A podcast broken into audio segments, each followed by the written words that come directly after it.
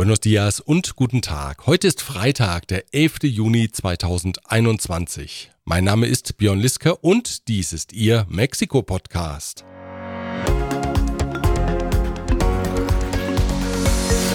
Diese Ausgabe erreicht sie mit der freundlichen Unterstützung von Kernliebers, der globale Technologieführer für hochkomplexe Teile und Baugruppen mit den Schwerpunkten Federn und Standsteile.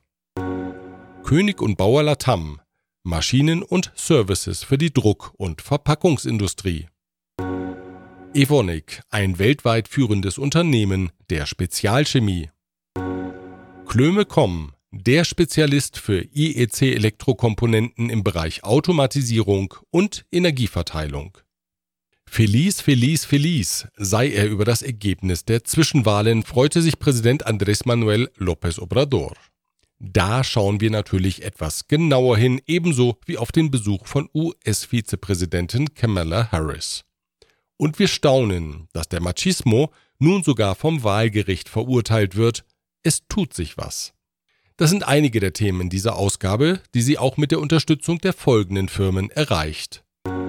ICUNet Group. Wir beraten, trainieren und begleiten Ihr Unternehmen und Ihre Assignees interkulturell weltweit. Rödel und Partner, Ihre maßgeschneiderte Wirtschaftskanzlei. Global Mobility Partners, Ihr Spezialist für Umzüge von und nach Deutschland. Von Wobesser Isiera, Ihre Anwaltskanzlei mit einem spezialisierten German Desk. Die Links zu den Homepages finden Sie auf mexikopodcast.info. Trotz Covid und Gewalt sind am vergangenen Sonntag sehr viele Menschen zur Wahl gegangen. Die Beteiligung lag bei 52 Prozent. Das ist ein Rekord für Zwischenwahlen, also für die Wahlen, die zwischen den Präsidentschaftswahlen liegen. Der Wahltag lief friedlich und störungsfrei ab. Mexikos Demokratie hat Stärke gezeigt.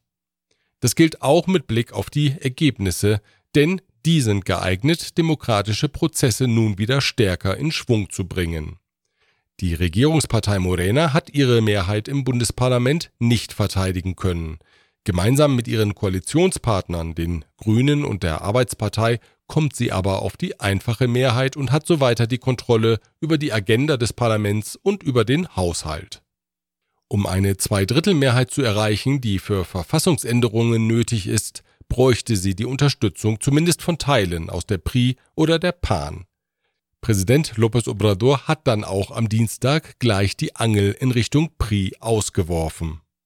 Si se quisiera tener mayoría calificada, que son dos terceras partes, se podría lograr un acuerdo con una parte de legisladores del PRI para la reforma constitucional und der PRI-Parteivorsitzende Alejandro Moreno hat angebissen.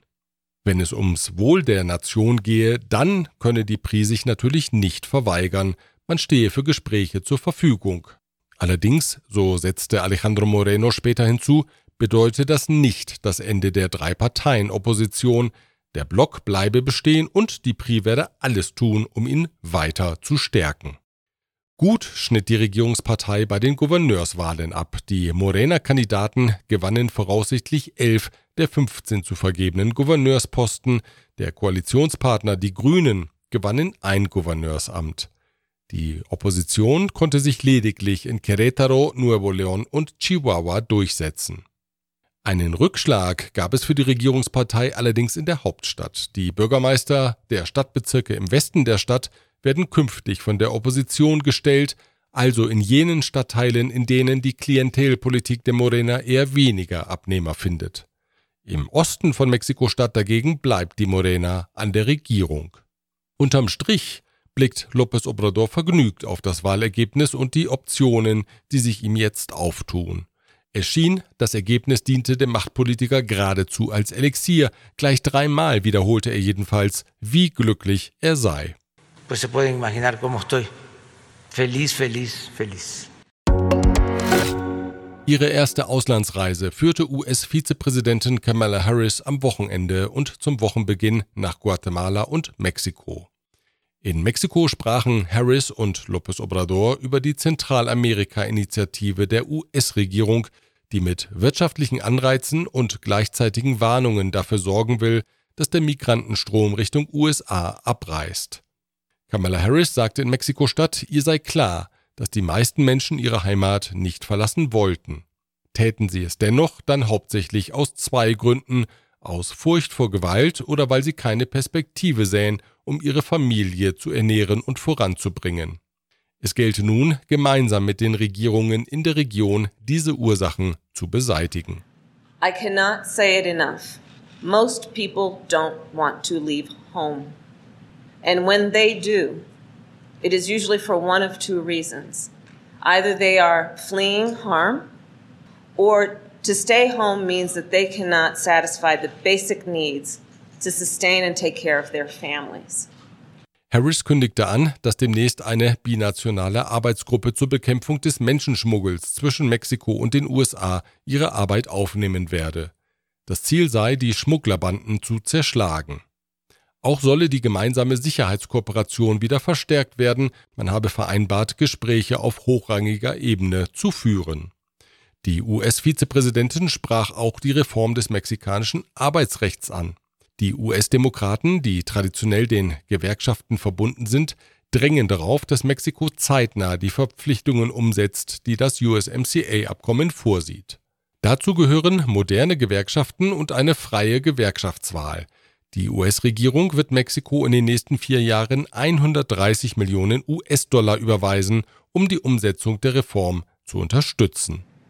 We came out of our meeting today also declaring and announcing today 130 million US dollars that we are going to dedicate to the labor reform movement here in Mexico. Nachdrücklich forderte Harris von Präsident López Obrador, die Kontrollen in Mexikos Häfen zu intensivieren, um den Drogenschmuggel zu unterbinden. Besonders Fentanyl, synthetisch erzeugte Schmerzmittel, vor allem aus chinesischer Produktion, bereiten den USA derzeit Sorgen. Das Land verzeichnet seit Jahren eine Welle der Abhängigkeit von Schmerzmitteln. The trafficking of drugs. We had a specific conversation about fentanyl and the need for security around the ports in Mexico, which the president is working on.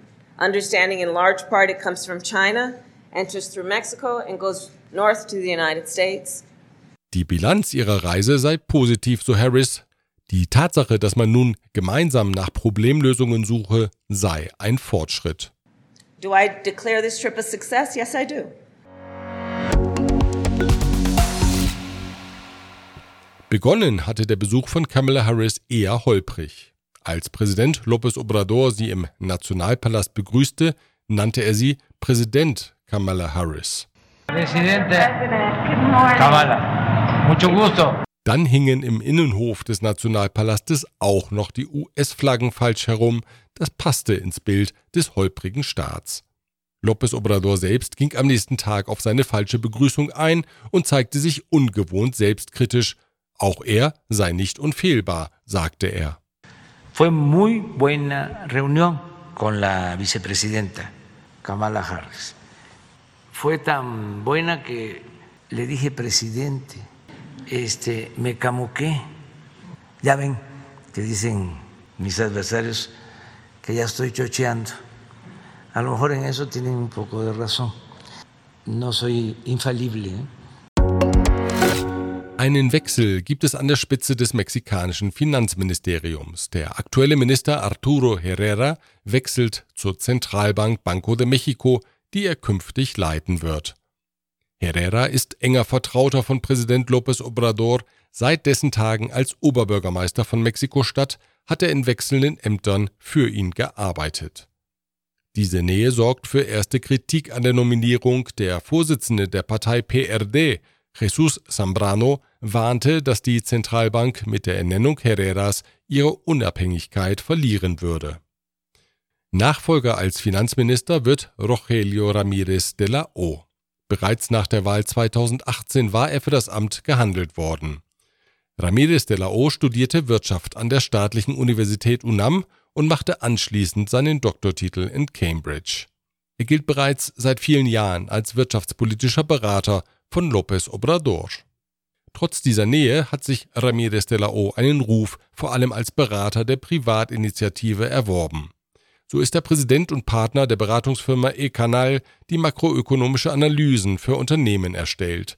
In den vergangenen Jahren hat der 66-Jährige in den USA gelebt. Seine erste Aufgabe wird es sein, den Bundeshaushalt für 2022 auszuarbeiten. Dabei steht er vor großen Herausforderungen. Präsident López Obrador hat angekündigt, dass die Grundrente etappenweise steigen soll, bis sie sich im Januar 2024 verdoppelt hat. Zugleich hat der Präsident Steuererhöhungen ausgeschlossen. Und weiterhin finanziert werden müssen natürlich auch die anderen Sozialprogramme sowie die großen Infrastrukturvorhaben der Regierung. Nicht unwahrscheinlich, dass der neue Finanzminister in den nächsten Wochen ein altbekanntes Lied vor sich hinsingen wird. Wer soll das bezahlen? Wer hat das bestellt? Wer hat so viel Pinke, Pinke? Wer hat so viel Geld? Nein, das meine ich natürlich nicht. Wenn der künftige Minister ein Lied singt, dann doch wohl ein mexikanisches, nämlich das des legendären Chico Che. Kempompo, Kempompo. Kempompo, chapatitos, Kempompo. Kempompo, Kempompo. Kempompo, esas cositas, Kempompo. Wir bleiben beim Geld oder genauer beim Traum vom Geld. Es geht um die nationale Lotterie Mexikos.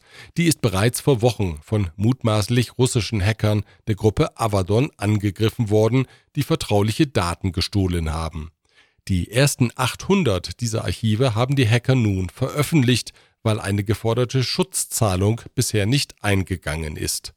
Unter den Daten befinden sich interne Finanzinformationen und Angaben zum Outsourcing der staatlichen Gesellschaft.